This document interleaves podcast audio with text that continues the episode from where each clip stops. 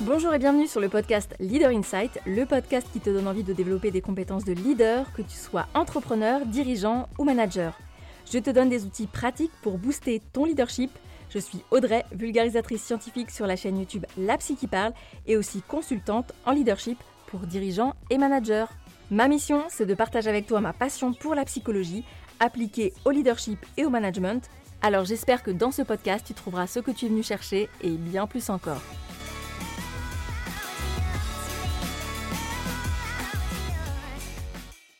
Bonjour et bienvenue dans ce nouvel épisode où j'ai le plaisir d'accueillir Olivier Cross. Olivier, c'est le CEO de Skills, un cabinet expert en acquisition de talent. Dans cet épisode, j'ai interrogé Olivier sur ses pratiques de management. Vous verrez qu'il a une façon de fonctionner très différente de ce qu'on peut entendre habituellement. Loin du management classique autoritaire ou patriarcal, il prône plutôt l'idée que c'est à l'équipe de manager son manager. Il nous parlera aussi d'un outil qu'il utilise beaucoup avec son équipe, le mode d'emploi. Un outil qui permet en fait de mieux connaître ses collaborateurs, puisqu'une équipe, ça évolue, c'est dynamique et c'est surtout et avant tout des relations humaines. Je ne vous en dis pas davantage et je vous laisse découvrir ma conversation avec Olivier. Bonjour Olivier. Bonjour Audrey. Je t'ai invité aujourd'hui parce que j'avais envie euh, de parler de management. Euh, et la question euh, centrale que je me posais, c'est un petit peu comment, comment on construit une équipe solide. Et j'ai pensé à toi pour plusieurs raisons. La première, c'est parce qu'on s'est rencontrés euh, lors d'un webinaire euh, sur lequel tu m'as invité, euh, donc sur Skills, que vous pouvez retrouver sur votre chaîne YouTube. Et le fait est que j'ai bien aimé ton approche, ta manière d'aborder les choses. Et j'ai cru comprendre que tu avais déjà eu aussi auparavant plusieurs boîtes, plusieurs entreprises que tu avais montées. Donc, ma première question, c'est déjà un petit peu bah, comment on fait pour construire une équipe, pour rassembler des gens autour de soi et faire en sorte bah, qu'ils avancent tous dans le même sens? Euh, bah, je vais peut-être décevoir euh, tes, auditeurs ou tes auditrices, mais il euh, n'y a pas de recette miracle. je pense que c'est c'est avant tout un état d'esprit, un, mindset, une envie, le bon timing, les bonnes personnes. moi, en tout cas, je suis vraiment passionné par les équipes et je pense que c'est ce qui caractérise toutes mes expériences entrepreneuriales. J'ai toujours aimé créer des équipes, à la fois pour, euh, les, sociétés que j'ai créées, mais également pour, mes clients, puisque depuis, euh, depuis 20 ans maintenant, j'accompagne des entreprises à créer justement des équipes incroyables. Et, euh, et j'ai toujours été passionné par le faire l'équipe, parce que j'ai toujours, été passionné par le fait que si tu fais une équipe, l'équipe fera le reste. Et le faire l'équipe, c'est pas juste sélectionner les joueurs. c'est vraiment, quand je dis faire l'équipe, c'est vraiment créer une intelligence collective qui, qui fonctionne. Donc, euh, donc pour moi, c'est euh, voilà, vraiment un mindset à avoir. Et c'est vrai que euh, moi, j'ai toujours été passionné par le développement personnel. Donc, je lisais plein, plein, plein de bouquins sur comment construire des équipes, comment motiver des équipes, comment les, comment les engager, les fédérer, les fidéliser, etc. etc. Et, et moi, j'ai la fâcheuse tendance, tu vois, j'ai une énorme bibliothèque à côté de moi où il y a, je sais pas, une centaine de bouquins, toujours sur la même thématique. Et en fait, je crois que j'ai quasiment jamais terminé un bouquin. Euh, parce que j'y vais, je vais picorer un petit peu à droite et à gauche. Et puis, euh, quand j'ai eu 40 ans, donc c'était il, y a deux ans, euh, j'ai eu envie de m'offrir un, cadeau de 40 ans. Et du coup, je suis retourné sur les bancs de l'école, je suis allé à HEC et j'ai fait une formation de, coach d'équipe et coach d'organisation. Et, et c'est là où en fait j'ai appris énormément de choses, à la fois sur moi, à la fois sur la manière de constituer des équipes. Et, et j'ai eu envie aussi de transformer ma société au passage pour euh, lui donner une autre, une autre dimension. Mais euh, pour ceux qui nous écoutent, euh, ce, qui est important, c'est vraiment de, de, de, se dire que quand on crée une équipe, l'important, c'est vraiment de, d'avoir en tête que tout seul, on n'est rien en fait. J'ai un mmh. principe qui est que c'est au manager, c'est au leader de bosser pour son équipe et pas l'inverse. On est, on est dans une société aujourd'hui, on a l'impression qu'en fait, quand tu crées une équipe, l'équipe va bosser pour le manager. Le manager, il, voilà, le, plan, voilà ce qu'on doit atteindre. Euh, suivez-moi, allez, je, vous embarque avec moi, je vous motive, etc. etc. Et pour moi, ce n'est pas, c'est pas le rôle du manager d'embarquer de, ses équipes, de les motiver. Euh, le rôle du manager, il est de bosser pour l'équipe. Et donc, en gros, il doit créer les conditions, il doit créer un processus, il doit créer les conditions pour que l'équipe puisse réussir, puisse être performante, puisse s'épanouir. Et, et c'est au manager de bosser pour l'équipe. Donc, c'est la, philosophie que j'ai. Et justement, c'est pas au manager de manager son équipe, c'est à l'équipe de manager son manager. Et, du coup, alors, et le manager, qu'est-ce qu'il peut mettre en place pour créer un environnement stimulant? Ce serait quoi les, les petits ingrédients, entre guillemets bah, Déjà, je pense qu'il doit travailler sur lui. Un peu, dans, un peu comme dans la, psychologie, tu vois. Euh, toi, tu as fait des études de psy, euh, tu accompagnes des gens. Euh, si tu n'avais pas travaillé sur toi, je pense que tu ne pourrais pas accompagner des gens. Donc, le, bah, pour moi, en fait, et, ça, c'est une, une, case qu'on oublie tout le temps en management. On devient manager en France parce que parce qu'on a fait une école de management, alors qu'on n'apprend pas le management à l'école. on devient manager parce que parce qu'on a performé en tant que contributeur individuel et donc du coup la suite logique pour évoluer c'est de passer manager. Mais en fait à aucun moment quand tu passes manager, alors on te forme au management, mais à aucun moment on te dit écoute avant de manager des équipes, parce que c'est une sacrée responsabilité, euh, va travailler sur toi. Et moi, en fait, je pense qu'il faut, pour être un, alors, tu peux être, mm. tu peux être un bon manager euh, sans avoir travaillé sur toi, mais pour moi, c'est quand même une, condition sine qua non pour vraiment faire un travail efficace et pour pas tomber dans euh, la manipulation des autres, pas tomber effectivement dans des transferts personnels, etc., etc. Et, donc, parfois, tu vas attribuer des choses à l'équipe qui ne lui mm. concernent pas, qui concernent peut-être des choses personnelles, etc. Donc, pour moi, c'est hyper important d'abord que le manager, pour que le processus fonctionne, puisse travailler sur lui. Alors, pas forcément d'aller faire une, thérapie, euh, etc. Hein, il y en a qui ne sont pas prêts à ça. Au moins, au moins de travailler la posture de coach et travailler son écoute active, travailler euh, sa communication non verbale, travailler euh, la compréhension des autres, travailler aussi son profil, bien, se connaître à travers plein d'outils. On peut, on peut faire le disque, on peut faire le MBTI, etc. Mais en tout cas, c'est important d'apprendre à, mieux se connaître pour savoir comment on peut interagir avec les autres. Euh, je pense que c'est important aussi quand on recrute de, faire passer un certain nombre de tests à ces, équipes euh, pour arriver à tout de suite mieux les comprendre. Donc, nous, concrètement, on fait passer le disque euh, chez Skills. On a donc chaque personne qui intègre, qui intègre Skills passe le disque, ce qui permet d'avoir une, une, lecture et on le partage ça à l'ensemble de l'équipe. Donc, tout le monde sait quel est le profil disque de, chaque personne. Et après, on fait un truc qui est un peu plus sympa, ça s'appelle le mode d'emploi. Euh, le mode d'emploi d'Olivier au travail. Et là, et là, ça va être des choses un peu plus rigolotes, un peu plus légères. Euh, mais ça permet tout de suite en fait d'apprendre à connaître euh, voilà, quand, est-ce qu'il faut organiser des réunions avec Olivier, quand est-ce qu'il faut, comment il faut lui parler, c'est quoi les canaux de communication qu'il privilégie, s'il partait sur une île déserte, il emmènerait quoi, c'est quoi ses passions dans la vie, qu'est-ce qui peut l'énerver, etc., etc. Donc, on pose un certain nombre de questions qui nous permettent mhm. d'en savoir un petit peu plus sur la personne. Euh, donc, je pense que c'est important déjà de, quand on, quand on manage une personne, donc de travailler sur soi, de, connaître euh, chaque membre, et puis surtout de, en permanence, parce que quand tu recrutes l'équipe, elle, euh, elle s'agrandit, elle diminue, elle s'agrandit, elle diminue. Et du coup, à chaque entrée-sortie de collaborateurs, c'est toujours important de retravailler le, le groupe parce qu'une équipe euh, ça évolue en fait. Ça, a plusieurs stades d'évolution. Mmh. Au début, c'est un groupe d'individus. Et, euh, et, avant d'arriver au dernier, au dernier stade, qui est une, une, équipe qui travaille de manière performante et solidaire ensemble, euh, il y a plein, plein, plein d'étapes qui vont, qui vont passer. J'aimerais revenir sur cet outil que tu utilises, le mode d'emploi. comment ça se passe en fait? Est-ce que c'est voilà une série de questions qui est posée en feedback one-to-one? Est-ce que c'est à l'écrit? Et c'est les mêmes questions pour chaque personne? Écoute, je me, je me connecte en, en, live sur le, sur le document. On vient de le faire. On vient d'intégrer une, une, nouvelle personne là, il y a 15 jours. Donc, ça s'appelle mode d'emploi au travail. D'ailleurs, si, si, jamais tes auditeurs, auditrices euh, sont intéressés, je pourrais le, je pourrais le partager. Ouais. Donc, en gros, euh, nous, on, l'envoie à la nouvelle recrue. Elle, le remplit et en fait, elle le partage à l'ensemble de l'équipe. Donc, en gros, c'est euh, en savoir un peu plus sur moi. Donc, d'abord, c'est trois adjectifs qui me caractérisent. un truc que j'aime dans ma vie perso un mhm. livre ou un film que je recommande particulièrement. Après, c'est le jour de mon anniversaire. Parce que là, de, tout de suite, c'est, nous, on aime bien fêter les anniversaires, c'est important. Mhm. Ça permet à chacun de le mettre dans l'agenda, etc. Après, c'est mon rapport aux autres. Donc, quelle est ma principale allergie chez les autres?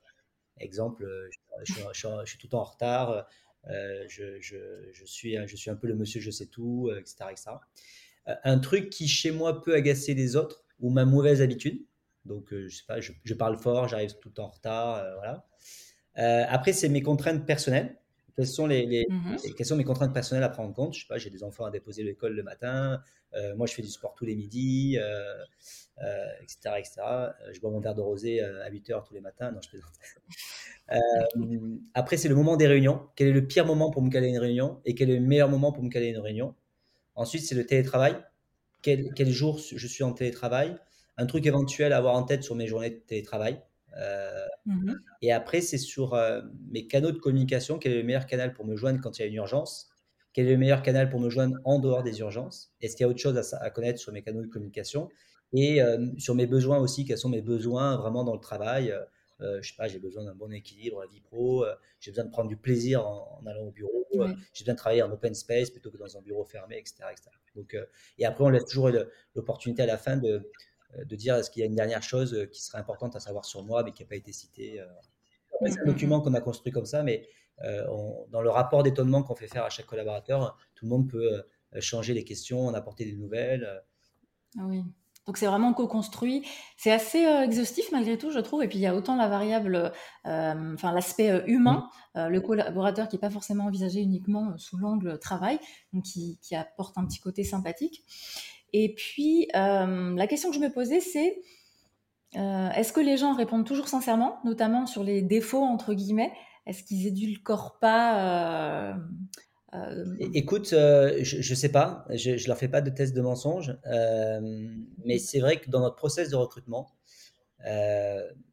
on est vigilant quand on rencontre des gens vraiment à ne pas recruter des compétences. On, recrute vraiment des personnalités et donc on apprend mmh vraiment à connaître la, personne. Donc moi, j'ai un peu comme un peu comme toi ou comme la plupart des psys, j'ai aussi cette fâcheuse tendance quand je rencontre quelqu'un à vouloir un peu me, connecter à, l'inconscient de l'autre, euh, parce que euh, parce qu'on est une, on, est une petite boîte, on est en très forte croissance, on va continuer à recruter, recruter, énormément. On a une culture d'entreprise qui est très très forte, et du mmh. coup, quand on sera 100, peut-être que ça sera différent, mais en tout cas aujourd'hui, c'est hyper important de ne pas se tromper, et surtout on recrute quelqu'un euh, qui va euh, interagir dans une équipe. Donc, c'est important de voir comment elle peut euh, apporter de la diversité à cette équipe, comment elle peut être complémentaire à cette équipe, etc. Donc, c'est hyper important de connaître sa personnalité. Et, et puis, voilà, on passe plus de temps au travail qu'en dehors de son travail. Donc, donc moi, je ne dis pas à mes collaborateurs, vos problèmes, vous les laissez derrière la porte. Au contraire, vous avez le droit de les emmener au bureau. Vous avez même le devoir de les emmener parce que c'est une, une, forme de transparence aussi. Euh, on mmh. dit euh, que le perso, c'est un ailleurs où on se retranche de ses problèmes au boulot. Moi, c'est un peu l'inverse. C'est, le, travail, c'est un ailleurs où on se retranche de ses problèmes perso. Et, euh, et, c'est un, un, système de va-et-vient, c'est-à-dire qu'on ne sépare pas la vie pro, la vie perso, on est comme on est et on vient avec qui on est. Donc, dans mmh. recrutement, on pousse beaucoup les collaborateurs à nous dire vraiment qui ils sont. Et nous, on, on, s'oblige à effectivement à découvrir un maximum la personne. Donc, parfois, bah, je sais que c'est pas très.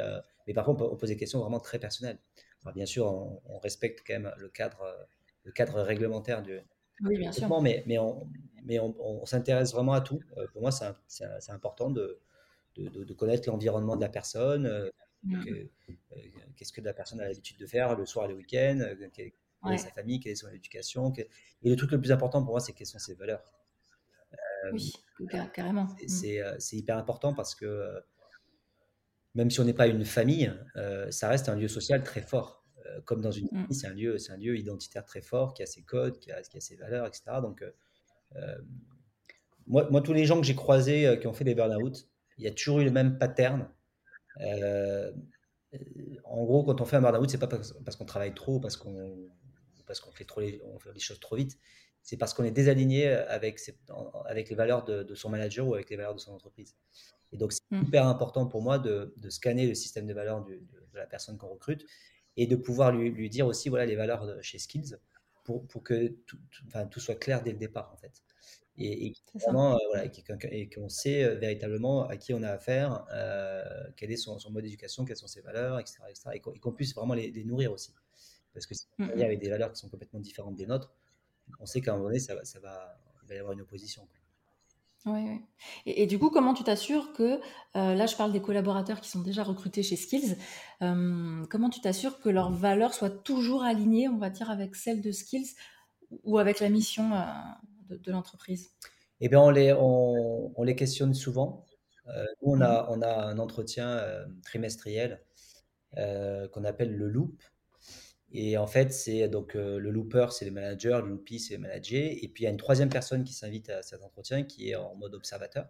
Ça peut être un pair, ça peut être un N-2, un N+2. Mmh euh, voilà, c'est vraiment la libre appréciation du manager d'inviter une, troisième personne. Et ça peut changer chaque trimestre. Ça peut être une personne différente qui est invitée à chaque fois.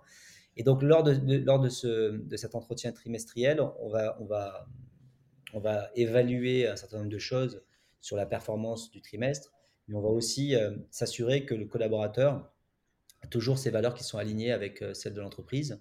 On va s'assurer aussi que le collaborateur est toujours dans une trajectoire d'évolution par rapport à son prochain poste. Parce que nous, on a, on vocation à, faire changer de poste tous les deux ans euh, chaque collaborateur. Donc, on veut avoir cette dynamique-là. Donc, des fois, ça peut, être un, peu plus tard parce que, je sais pas, une collaboratrice nous dit euh, Écoute, Olivier, j'avais prévu dans deux ans de, de prendre ce poste-là. Finalement, six mois avant de prendre ce poste, elle nous dit Voilà, bah, en fait, je suis, je, suis, euh, je suis enceinte et, j'ai plutôt envie, de, après, la naissance, de pouvoir profiter de mon enfant, c'est une étape importante, etc. Et donc, du coup, ben, on décale un peu l'évolution pour, laisser la personne aussi euh, profiter de sa, maternité. Euh, et, des fois, ça peut être avancé parce qu'on s'aperçoit qu'il y a des opportunités euh, de, postes qui, s'ouvrent en interne et que la personne, finalement, elle a progressé plus rapidement que prévu. Donc, mais de, manière générale, c'est à peu près tous les deux ans. Donc, c'est important toujours de savoir si, si la personne est, est, performante, si la personne est alignée avec le futur poste, si la personne est toujours alignée avec les valeurs de l'entreprise donc cet entretien permet tous les trois mois de faire un peu ce, check-up. Oui, donc finalement, euh, de ce que je comprends, c'est vraiment l'écoute du collaborateur qui, euh, qui est privilégiée. Euh, donc de garder cette communication. La communication, c'est toujours en fait le pont entre soi et l'autre. et c'est peut-être parfois, je dirais, ce qui peut manquer dans certaines entreprises où il va y avoir euh, un entretien par an ou tous les six mois, et où là, effectivement, la trajectoire a dévié pour le collaborateur, ou parfois la mission de l'entreprise, je vois ça aussi, hein, change parce que parce qu'on évolue. Du coup, ils se retrouvent pas forcément alignés euh, l'un avec l'autre. Ça, peut créer des, frustrations ou des, ou des clashs parfois. Mais, euh... enfin, moi, j'ai une très grande intuition euh, et j'essaie de développer ça aussi dans mes équipes parce que pour moi, euh, enfin, on, est, on, est dans un métier de relation en fait. Pour moi, le plus mmh. important dans la vie, c'est la relation, la relation à l'autre.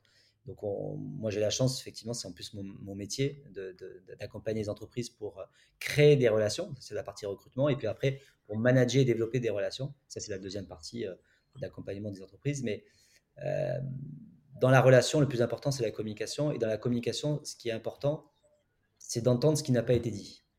Et donc, en fait, euh, pour, pour, entendre ce qui n'a pas été dit, il faut développer son intuition. Il faut, il faut, il faut voir les signaux faibles qu'il y a eu dans, dans la communication. Et, et, parfois, ben, on peut être seul limité dans son intuition. Et moi, je, sollicite beaucoup et j'invite beaucoup euh, aussi. Euh, j'ai aussi un manager dans mon équipe, Alexandra.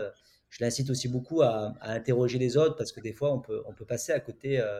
on peut passer à côté d'une information chez un collaborateur ou chez une collaboratrice. Et c'est important aussi de sonder les autres parce que, parce que parfois, on peut avoir une bonne ou une mauvaise intuition et il faut vérifier ça en fait. Pour pas passer à côté. Mmh.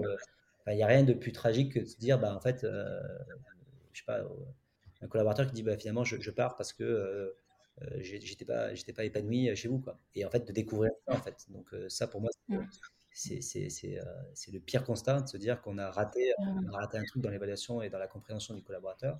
Ou à l'inverse aussi, parce que c'est pas qu'une forme d'épanouissement, de se dire, bah, en fait, je n'ai pas été compris, euh, j'ai pas été écouté. Euh, voilà, ça, c'est des choses qui, pour moi, qui sont pas admissibles. Euh, mmh c'est un, vrai, euh, un vrai défi parce que euh, pouvoir développer cette intuition, ça revient à ce que tu disais tout à l'heure, c'est-à-dire bien se connaître soi pour savoir euh, différencier ce qui m'appartient, ma vision des choses, mes a priori, parce qu'on en a tous des a priori, hein, mes opinions, etc., et ce qui appartient à l'autre. Donc de, de, développer, on va dire, cette faculté de discernement. Et je trouve ça intéressant d'aller solliciter l'avis d'un tiers, que ce soit pour les euh, comme tu disais, les, entretiens tous les trois mois, et euh, ou là d'aller solliciter l'avis de la manageuse, parce qu'en fait, tu amènes du tiers, donc tu amènes aussi une petite prise, enfin, une sorte de prise de recul, on va dire, un autre point de vue, qui va venir euh, éclairer la perspective sur, peut-être pas à 360, mais en tout cas, qui va apporter un autre point de vue sur le, collaborateur. Puis j'ajouterais aussi, alors je sais pas si tu le fais, c'est assez rare que ça se pratique, c'est d'aller récupérer du feedback à l'écrit. Alors pourquoi à l'écrit Parce que parfois, euh, en face à face, c'est délicat de, entre guillemets, se plaindre ou de dire ce qui pourrait être amélioré. Hmm. Euh, donc je me demande si c'était quelque chose qui se faisait. Euh, on ne fait, pas ça. L'entretien trimestriel, tout est, tout est écrit après. Tout ce mmh en fait, en amont, on demande à, au loopy d'écrire sa partie, au, au, looper d'écrire sa partie. Et après, lors de l'échange, ben, ils, ont, ils se sont imprégnés de tout ce qui a été dit, ils savent à l'avance en fait ce qui a été écrit, etc. Et c'est donc du coup un moment d'échange. Mais donc du coup, il y a quand même une trace écrite, comme ça, ça permet aussi de, de mesurer de loop en loop quelle est, quelle est l'évolution un petit peu de la, tendance et, quelle est l'évolution aussi de la relation entre le manager et le manager. Euh, on fait un rapport d'étonnement, mais qui n'est pas sur euh, ce que je pense de, de, de, de telle personne, etc. Donc, euh, c'est plus, c'est plus s'assurer que, que, toute personne qu'on recrute, sur les trois premiers mois, elle va être étonnée de plein de pratiques, étonnée négativement ou positivement, étonnée dans la façon dont on sert nos clients, étonnée dans la façon dont on manage les gens, étonnée dans la manière dont on, on a, écrit des process, des outils qu'on utilise, etc., Mais ça, c'est hyper important. Et donc, ça, on le, effectivement, on l'écrit. On a quand même une bonne culture de l'écrit euh, chez Skills. Et, ça, c'est, euh, on utilise Notion pour ça. C'est important parce que si un, si un collaborateur nous quitte, euh, pour moi, ce qui est clé, d'une part, c'est que s'il part, c'est, ce soit pour des bonnes raisons. Et, puis, c'est naturel de, de, de, partir. Enfin, je veux dire, c'est pas, faut pas avoir absolument envie de retenir tous les gens. Enfin, s'ils partent, il faut que ce soit pour des bonnes raisons, parce qu'ils ont envie de, Mmh. trouvent qu'ils ont plus le terrain de jeu euh, pour, euh, pour s'épanouir, se développer, etc. Donc c'est important aussi qu'ils aillent chercher ailleurs ce qu'ils n'ont pas chez nous et que nous, après, on puisse euh, travailler ça et tenir les leçons de ça. Mais en tout cas, c'est important qu'ils puissent partir. Et, par contre, ce qui est important, c'est que s'il part, ou si elle part, c'est que 80-90% de son savoir et son savoir-faire restent dans l'entreprise. Il n'y a rien de plus dangereux de, de, qu'un collaborateur quitte l'entreprise et parte avec tout son savoir et son savoir-faire. Parce que sinon, ça veut mmh. dire qu'en fait, on est, on est, euh, on, capitalise pas du tout sur ce que le collaborateur peut créer. Bien sûr qu'il aura interagi dans une équipe, donc il aura fait bouger l'équipe, il aura fait bouger l'entreprise, etc. Mais ce qui est important, c'est que tout, euh, tout ce qu'il a créé, tous les assets qu'il a créés, tous les process qu'il a créés, tout, euh, tout, le savoir qu'il a apporté, etc. Tout ça, il faut que ce soit le maximum, ça reste dans l'entreprise. Et c'est pour ça que Notion mmh. est, est, pratique parce que ça permet de tout, de tout écrire sur, mmh. sur, des, sur des process, sur des outils, sur euh, des, commandes, des, commentaires clients, etc. Donc euh, voilà, ça, on est, on est assez vigilant là-dessus.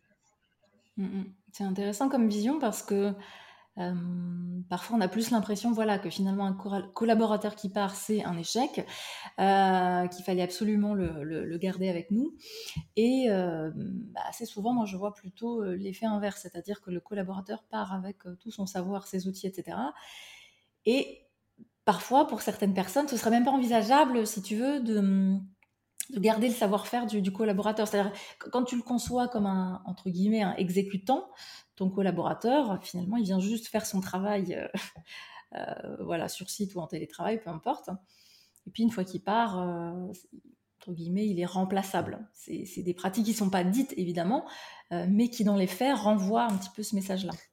Ça, peut être un échec, hein, un départ, mais, mais si, si le collaborateur part pour des mauvaises raisons. S'il part pour mmh. fuir un manager toxique, s'il part parce qu'il est désaligné avec les valeurs de l'entreprise, euh, s'il part parce que euh, il est arrivé dans sa zone, il a même, dépassé sa zone de confort, la, zone de routine, et on n'a rien à lui proposer pour à, nouveau être dans une phase d'apprentissage, d'amélioration continue. Mmh. Voilà, là pour moi c'est un échec. C'est un échec euh, parce qu'on n'a pas, on pas réussi à, faire évoluer la relation et à, proposer des conditions d'évolution aux collaborateurs. Donc mais euh, mmh, mmh. s'il part pour des bonnes raisons, parce que euh, parce qu'il pense effectivement euh, qu'il a fait le, tour de son poste, qu'il a que, que c'est quelqu'un qui, qui, aime créer et qu'il a suffisamment créé pour aller créer ailleurs. Enfin voilà, c'est s'il part parce qu'il a envie de découvrir un nouveau pays et que l'entreprise n'est pas présente dans ce pays, s'il part parce que il a envie de changer de métier. Enfin voilà, mmh. il y a quand même des, aussi des belles raisons de, de, quitter une entreprise. Et il faut aussi être capable, quand il y a un collaborateur qui part dans, dans des bonnes conditions, de lui proposer de revenir. Euh, moi, j'ai dans mon équipe euh, deux personnes qui sont parties qui sont revenues. Donc, euh, premier Guillaume, parce que à l'époque, il était en alternance chez nous sur une fonction marketing. À l'époque, on était vraiment tout petit. et en fait, il avait envie de progresser en marketing. Et en fait, bah, nous, on n'avait pas de département marketing. Donc, j'ai dit à Guillaume, franchement, je, tu vas être frustré chez nous parce que si tu veux progresser en marketing, moi, j'ai une bonne vision marketing, mais je ne suis pas un marketing donc, je ne vais pas lui apprendre énormément et, les autres collaborateurs ne vont pas lui apprendre. Donc, je lui dis, chez nous, tu vas apprendre tout seul. Il va falloir te débrouiller tout seul. Et, donc, et je pense qu'il avait besoin d'être mentoré, d'être formé là-dessus. Donc, il est parti dans une plus grosse boîte, dans une équipe marketing. Et il a, il a, il a, voilà. Et par contre, il n'a pas retrouvé peut-être la culture d'entreprise, le management qu'ils voulaient dans cette entreprise-là. Donc c'est pour ça qu'ils sont revenus aussi en disant bah, maintenant Olivier, vous avez grandi, moi j'ai grandi, on se retrouve et là maintenant cette fois-ci je vais créer le département marketing parce que là on avait besoin de créer un département marketing. Et Marie, Marie, elle était, elle était en, en, alternance aussi chez nous sur une fonction recrutement. comme toute fonction euh, comme toute personne qui a fait des études RH, euh, bah, et souvent quand on fait du recrutement, on a envie quand même de découvrir des RH, donc elle avait besoin d'aller découvrir aussi une fonction RH. Et nous, en fait, au départ, on, n'avait pas de, on était vraiment axé sur la partie recrutement et pas du tout sur la partie RH. Donc, elle est allée prendre un job RH. Et puis finalement, euh, bah, s'est aperçu qu'elle préférait le recrutement et qu'elle est, elle est revenue. Donc, donc ça aussi, il faut, faut, garder le, faut garder le contact aussi avec les collaborateurs, les collaboratrices. C'est important de garder le mmh. lien. C'est pas parce qu'en fait, pour moi, quand ils quittent l'entreprise, ils quittent l'entreprise, mais ils quittent pas l'écosystème. Et il faut arriver à les maintenir dans cet écosystème, à les, inviter aussi à des, à des événements qu'on peut, continuer à faire, etc. Avec ceux avec qui on a envie euh, voilà, de capitaliser. S'il y a des gens qui sont partis un peu fâchés et tout, euh, je peux comprendre qu'on n'ait pas envie de, de, les inviter à nouveau. Mais voilà, pour moi, c'est hyper important. Mmh. Il y a cette idée de maintenir le lien, euh, quoi qu'il se passe. Et effectivement, pour avoir rencontré Guillaume, qui est, qui est vraiment top, hein, c'est clairement, alors, à mon avis, fais attention, c'est quelqu'un qu'on a envie de débaucher moi, je suis content quand, quand, quand, mes, quand, mes, talents sont chassés. En ce moment, c'est un peu le cas. Ils sont, ils sont, ils sont, ils sont très, très chassés et ils me le disent. Euh, moi, je suis plutôt content parce qu'en fait, ça veut dire que j'ai réussi à m'entourer de, des meilleurs. Et, euh, et donc, bah, euh, mon job, mon job, c'est de créer des conditions pour qu'ils partent pas. Mais c'est pas de, c'est pas de les retenir absolument quoi. Donc, donc moi, je, moi, je crée les conditions pour que les gens puissent s'épanouir et, et, performer. Et puis, si à un moment donné ils doivent partir, c'est parce que c'est parce que c'est parce mmh que c'est le chemin de la vie. Et puis voilà. Euh, mais mais c'est plutôt bon signe effectivement que il y, a souvent le manager qui est un peu euh, un peu euh, le, pervers un peu narcissique qui qui s'il part c'est qu'il quitte le clan. Donc après il y a voilà il y a une sorte de il y a une coupure de lien et du coup il change et il essaie de, de les retenir absolument etc etc. Donc là, là je pense que c'est un peu pervers mais voilà moi, moi je trouve que c'est c'est important de, de, de, de, mmh quitter aussi un endroit. Euh, dans la vie, euh, c'est important aussi. On a, on a, des amis fidèles et puis c'est important parfois de, rencontrer euh, d'autres cercles, de rencontrer d'autres personnes. Parce qu'on est souvent la moyenne des gens qu'on côtoie. Donc si on côtoie toujours les mêmes personnes, bah, finalement, on, perd une richesse. Euh, potentiel. Oui, c'est assez juste. Hein. Et effectivement, je pense qu'il y a une, des parties euh, qui, qui, joue pour beaucoup, il me semble, c'est vraiment la culture.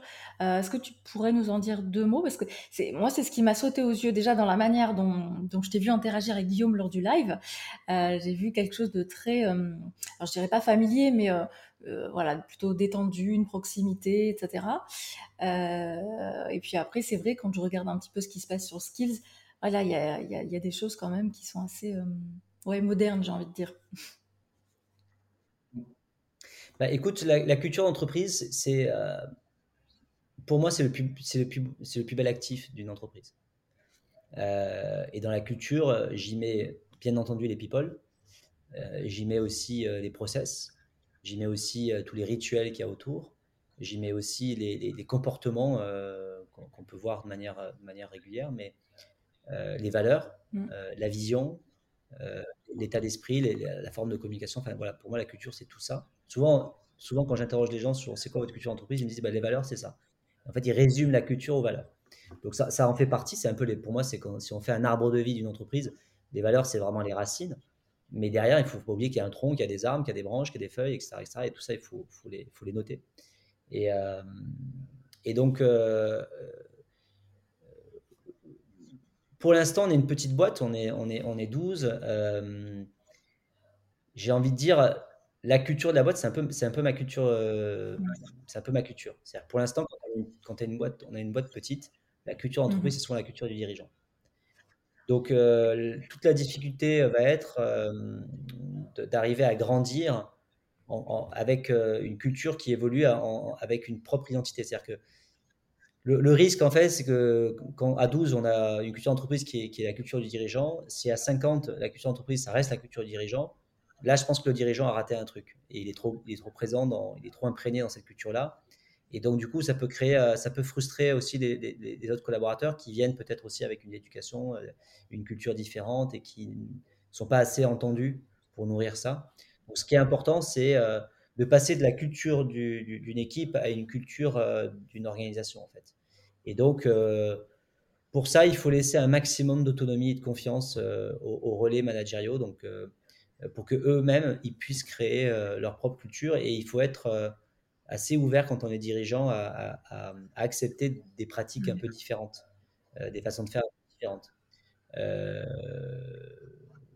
Je, prends, je, prends, un exemple. Chez, chez, nous, on a Alexandra et moi, on est, on est un peu des, profils très business. maintenant, Alexandra a plus un rôle de compte management puisqu'elle encadre tous les talent partners. Et donc, moi, je continue effectivement à faire du développement commercial. Et puis, j'ai recruté un, Nicolas qui est un, commercial senior et qui n'a pas du tout la même approche commerciale qu'Alexandra et moi. Alexandra et moi, Alexandra, elle vient du monde de l'intérim.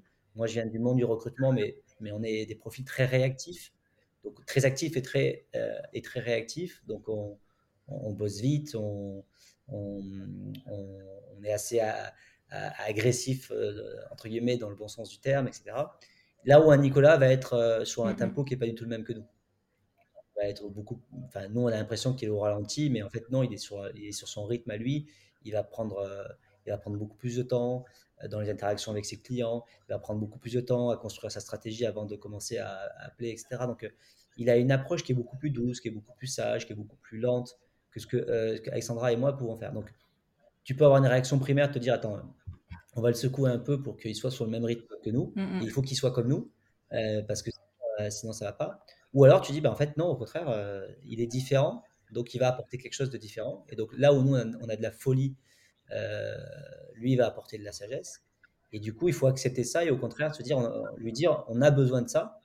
Tu es très différent de nous. Mm. Donc parfois, peut-être que dans la manière dont ça va, on va, on va te paraître un peu pressé ou, ou ou précipité dans notre façon de faire. Mais c'est à toi de, de, de, tenir bon pour rester toi et pas devenir nous, quoi, tu vois. Donc, euh, euh, donc ça, c'est hyper important d'accepter d'accepter ça et encore plus dans une petite équipe mmh. pour, pour moi c'est aussi le reflet de sa personnalité parce que l'énergie le, que tu vas y mettre enfin que tu mets dans ton travail c'est aussi un peu euh, notamment tu vois le côté extraverti introverti ça, joue pas mal sur l'énergie et le rythme de vie dont tu as besoin lent ou, rapide. Et, euh, mais moi, je le différencie aussi de euh, tout ce qui va être effectivement valeur. Euh, comme tu disais, les valeurs, c'est plutôt les racines de l'arbre. il faut quand même que tout le monde soit OK avec ça. tu vois, il y a une idée qui me vient comme ça, c'est le rapport à l'erreur. Par exemple, comment est-ce que mmh. tout le monde gère ça de la même manière Parce que est-ce que si tu vois un manager qui fait un petit peu les choses à sa sauce, c'est-à-dire entre guillemets euh, blâmer un collaborateur devant tout le monde, c'est OK, parce que c'est sa manière de faire. Ou est-ce que c'est la culture là qui prime de chez Skills qui serait euh, peut-être différente euh, de, cette modalité de fonctionnement? Il faut, il faut, il faut, faut des contre-pouvoirs dans une organisation ou dans mmh. une équipe. C'est hyper important d'avoir.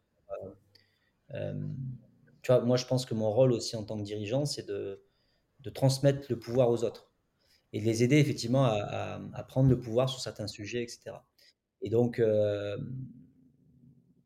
parce, que, parce que si tu, euh, si tu centralises un peu trop le pouvoir, bah, tu vas effectivement centraliser ta culture, centraliser ta relation aux autres, et donc du coup imposer un peu un modèle. Et du coup, bah, c'est là où ça devient un peu, un peu dangereux. Quoi. Moi, je je, je, je, traite pas mes collaborateurs comme ils sont. Je leur dis, venez comme vous êtes, mais moi, en tout cas, je ne vous considère pas comme vous êtes. Euh, moi, je les considère, enfin, moi, je les traite comme ce qu'ils peuvent, ce qu'ils peuvent devenir. J'ai identifié chez eux un potentiel.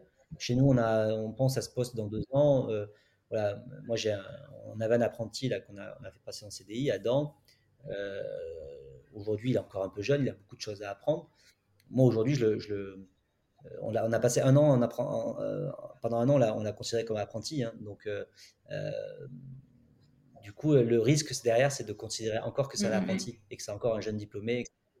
Moi, aujourd'hui, je, je le considère comme celui, celui qui va devenir euh, et celui qu'il a, a envie de devenir dans les deux prochaines années. Donc, euh, et, ça, et ça, du coup, le fait de le traiter comme ça, ça le met dans un mindset où on sent, alors c'est très exigeant parce que du coup, c'est, euh, ça met un peu de pression aussi aux collaborateurs parce qu'il se dit, bah, en fait, il me considère comme si j'étais senior, mais je suis junior. Donc, ça permet de responsabiliser les gens et de se dire, bah, voilà, je, je, sais vers où je dois aller et en tout cas, j'ai la confiance du manager mmh. pour, pour y aller. Quoi. Parce que le, risque aussi qu'on voit souvent euh, dans, une entreprise, et notamment quand il y a des différences d'âge entre, plus jeunes et plus vieux, c'est de tomber très vite dans une relation parent-enfant. Quoi. Et, et, pour moi, ce qui est clé, c'est d'avoir une relation d'adulte à adulte. Donc Adam, il a 24 ans, moi j'en ai 42. Adam, c'est un mmh. adulte et moi je suis un adulte. Quoi. Donc c'est pas un enfant et je suis pas son papa. Quoi. Donc, et, et, malgré tout, on voit quand même très souvent dans l'entreprise cette relation par enfant entre le manager Donc, et tu es plutôt dans une culture de la responsabilité. C'est ça, hein? Ouais, et puis du coup, en plus, le, comme, comme souvent ils rentrent dans une relation parent-enfant, bah, tout de suite, c'est facile d'aller réparer euh, les problèmes que tu as eu avec tes parents, quoi. Donc, euh, mmh. tu as eu avec tes enfants. donc, euh, donc, du coup, c'est le manager, bah, du coup, il va se comporter peut-être parfois, il va réparer ce qu'il n'arrive pas à faire en tant que parent avec ses enfants, il va essayer de le mmh. réparer avec ses collaborateurs. Donc, ou alors il va réparer ce que lui, il a connu quand il était enfant et par rapport à l'éducation qu'il a eu. Donc, c'est hyper dangereux et donc, il faut toujours, faut toujours se rappeler ça. C'est pas évident parce qu'on peut très vite mmh. tomber là-dedans. C'est toujours se dire, attention, Adam, ok, il a 24 ans, mais, mais c'est un adulte. Et, mmh. moi, j'ai 42 ans, je suis un adulte. Donc, on a le même pied d'égalité. Euh, c'est un professionnel, je suis un professionnel. J'ai plus d'expérience que lui, donc j'ai plein de choses à lui transmettre. Et l'avantage, c'est que moi, j'ai mis peut-être 20 ans à, acquérir tout ça. Mon job à moi, c'est de faire en sorte qu'il ne mette pas 20 ans à acquérir tout ça, tu vois. Donc, euh, après, euh, chacun absorbe et apprend à, son rythme. Mais, mais, en tout cas, moi, le but, c'est me dire qu'à chaque fois, ce que j'ai pu apprendre pendant 10, 15, 20 ans, je vais essayer de le corriger pour que les personnes ne retiennent que le meilleur. Parce qu'en fait, euh, dans la phase d'apprentissage, on apprend tous en faisant des conneries. Euh, et donc, du coup, mm. bah, si on peut éviter, euh, ils en feront d'autres, mais si on peut aux personnes de faire les mêmes conneries que soi. Et en parlant des bêtises, enfin des, des, erreurs, est-ce que tu pourrais partager avec nous, je sais pas, une erreur de management que tu as faite, ou alors une façon de faire que tu pensais être bonne et positive, et puis avec le temps, tu t'es rendu compte que bah, c'était peut-être pas comme ça qu'il fallait faire les choses? Euh, oui, oui, bah, mmh. notamment la délégation. Euh, pendant longtemps, j'ai passé, euh, quand j'ai délégué, je passais peu de temps à déléguer. C'est-à-dire qu'en gros, j'étais en mode pressé, donc du coup, bon voilà, le truc qu'il y a à faire, c'est ça, c'est bon, c'est bon, t'as compris, ok, fait. Et en fait, derrière, le, truc était mal fait. Parce que je pense qu'il faut, pour bien déléguer, il faut être capable. En fait, on ne délègue pas, on doit pas déléguer ce qu'on veut déléguer, on doit déléguer ce qu'on peut déléguer qu'on peut. Et en fait, pendant longtemps, j'ai délégué des trucs que je voulais plus faire. Or, euh, il faut déléguer des choses qu'on peut déléguer. Et donc, du coup, il faut être capable d'expliquer, de transmettre à la personne ce qui est attendu d'une tâche, ce qui est attendu de la mission, etc. Et il faut passer du temps à expliquer au début. On a l'impression que c'est une perte de temps. Moi, j'avais vraiment l'impression que c'était une perte de temps.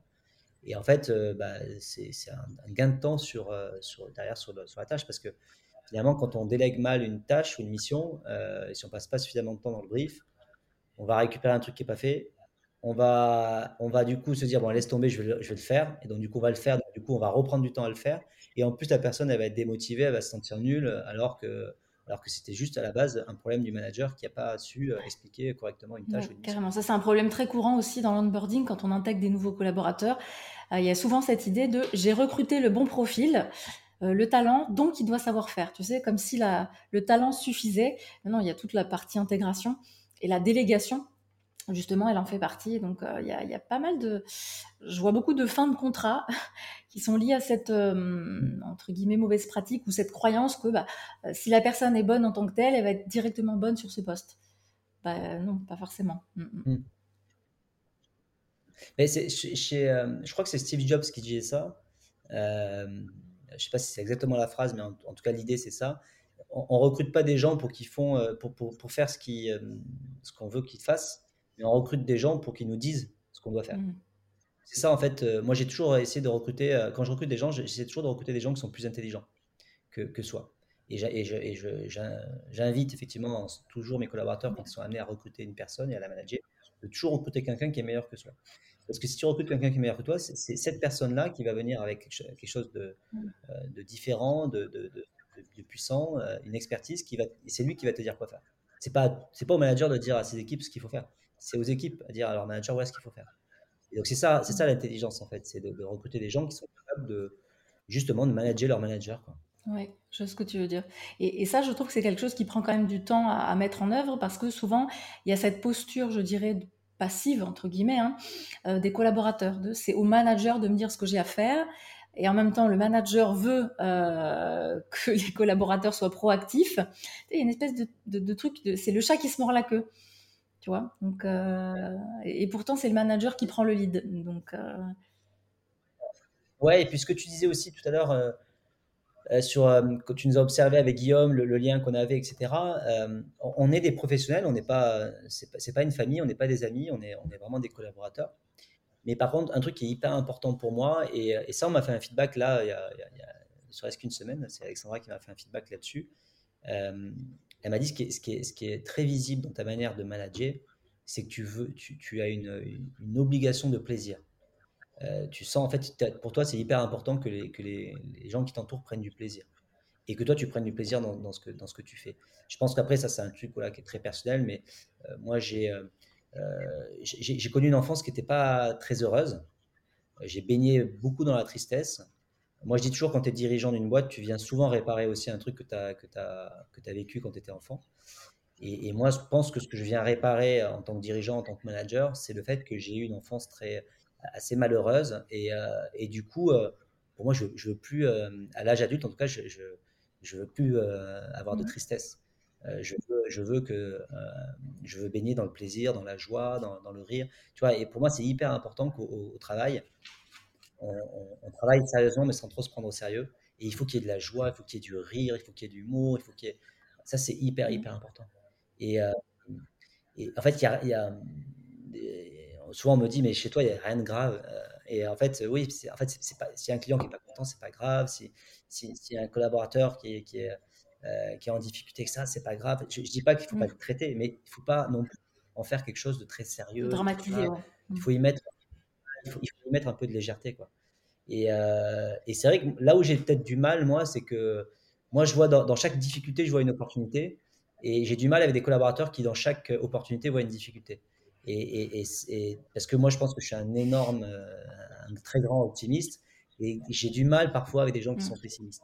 Parce que je pense que ça renvoie aussi à ce côté un peu pessimiste, tu es dans un environnement triste, etc., Donc, euh, en tout cas, ouais, c'est, euh, moi j'invite vraiment les gens à, à être optimistes, à, à, se dire que, euh, que s'il y a une difficulté, il y a toujours une solution, il y a toujours une opportunité de s'en sortir.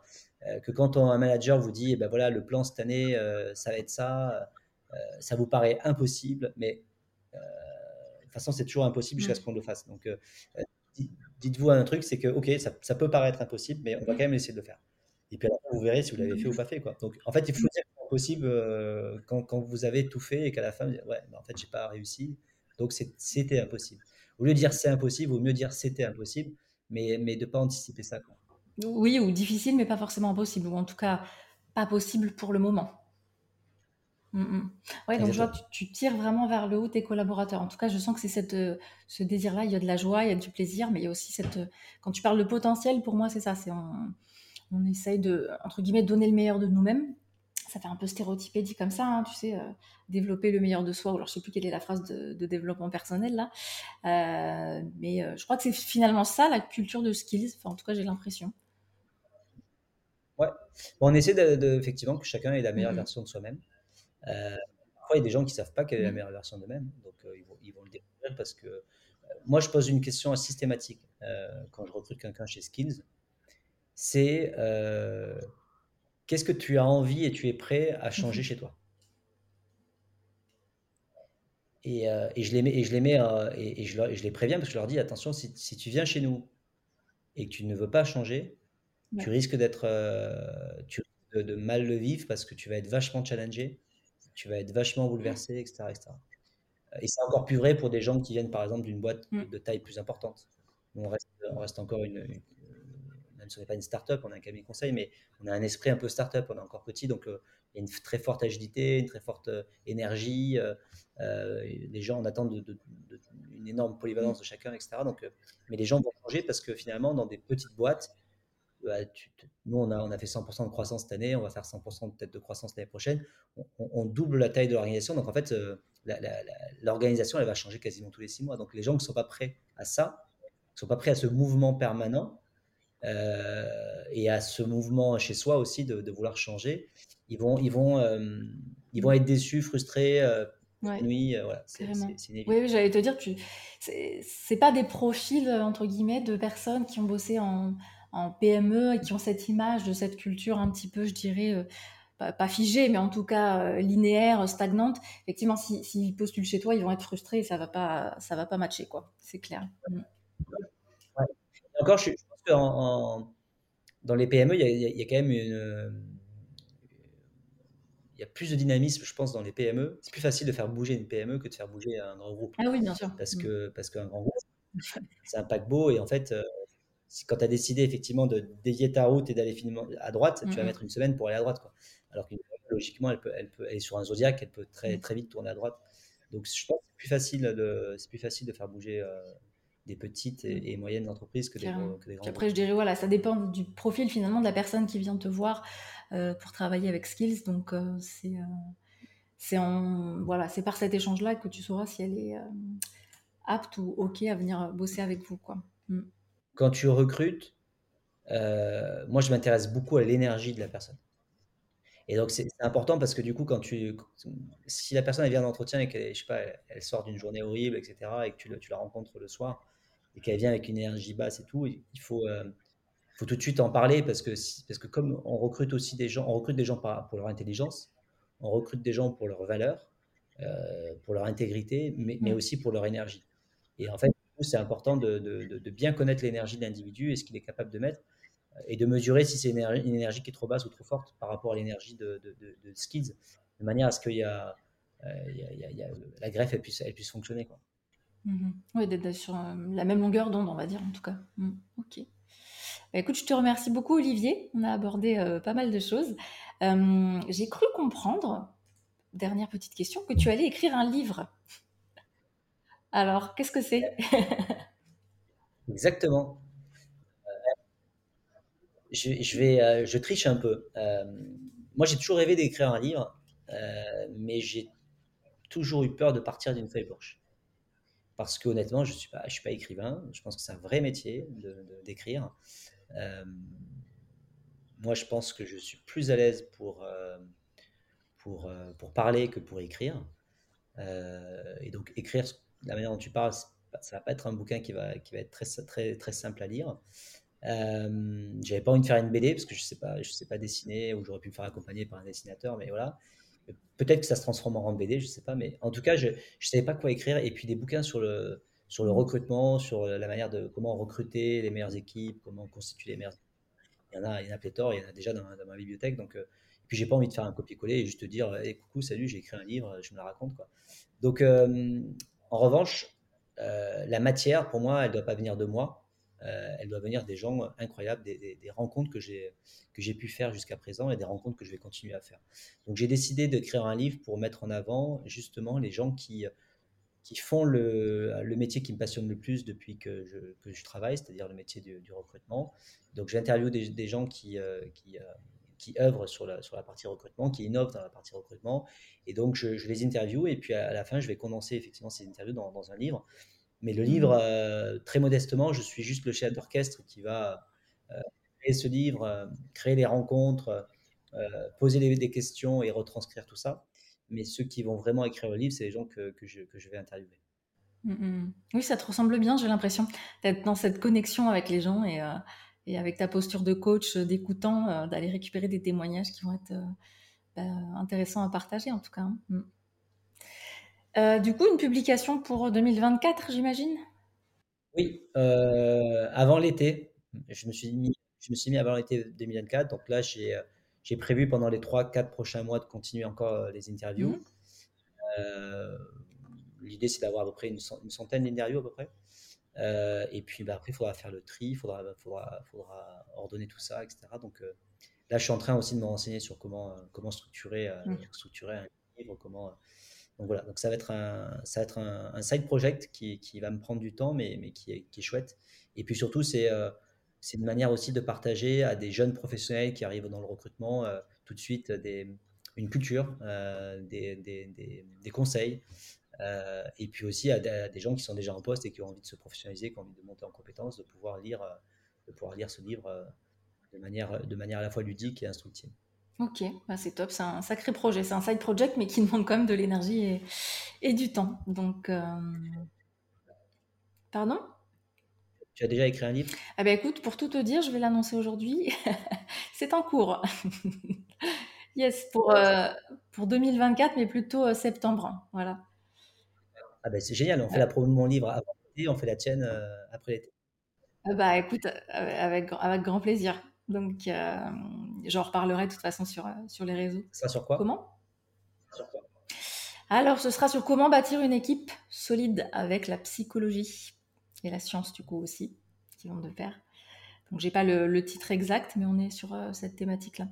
Euh, tout ce qu'on a besoin de savoir euh, pour bah, bâtir une équipe, un environnement, sur la personnalité aussi, voilà. Toutes ces choses voilà, qui viennent de, de, des recherches en psychologie, mais appliquées au management. Super, top. Voilà, je t'enverrai un exemplaire de toute façon quand il sortira. bon, je te remercie encore Olivier et euh, je vais mettre tous les liens, euh, peut-être euh, voilà ton compte LinkedIn, le site Skills, tout ça dans la description de l'épisode. Bah, merci pour tout et puis bonne journée à toi. Ça marche bien, à bientôt. Ciao. Bye bye. Voilà, l'épisode est terminé. Je vous remercie de l'avoir écouté jusqu'au bout. J'espère qu'il vous a plu. En tout cas, si c'est le cas, n'hésitez pas à me le faire savoir en mettant 5 étoiles sur votre application de podcast préférée, que ce soit Apple, Spotify, Deezer ou autre. Ça m'aide beaucoup à faire connaître mon travail et également à donner un petit peu plus de visibilité à ce podcast. Évidemment, si vous le souhaitez, vous pouvez aussi mettre un petit commentaire pour me dire tout simplement ce que vous avez préféré dans cet épisode, ce qui vous avait été utile. Et si vous ne le savez pas encore, j'ai également une newsletter gratuite qui s'appelle Acton Leadership, dans laquelle je vous transmets des outils vraiment pratico-pratiques et des connaissances qui sont issues euh, de la psychologie, des connaissances qu'on a en psychologie sur l'être humain, que ce soit au niveau du management, du leadership ou du recrutement. Donc je vous mets également le lien en description de cet épisode. Alors n'hésitez pas à vous abonner et moi je vous dis à très bientôt.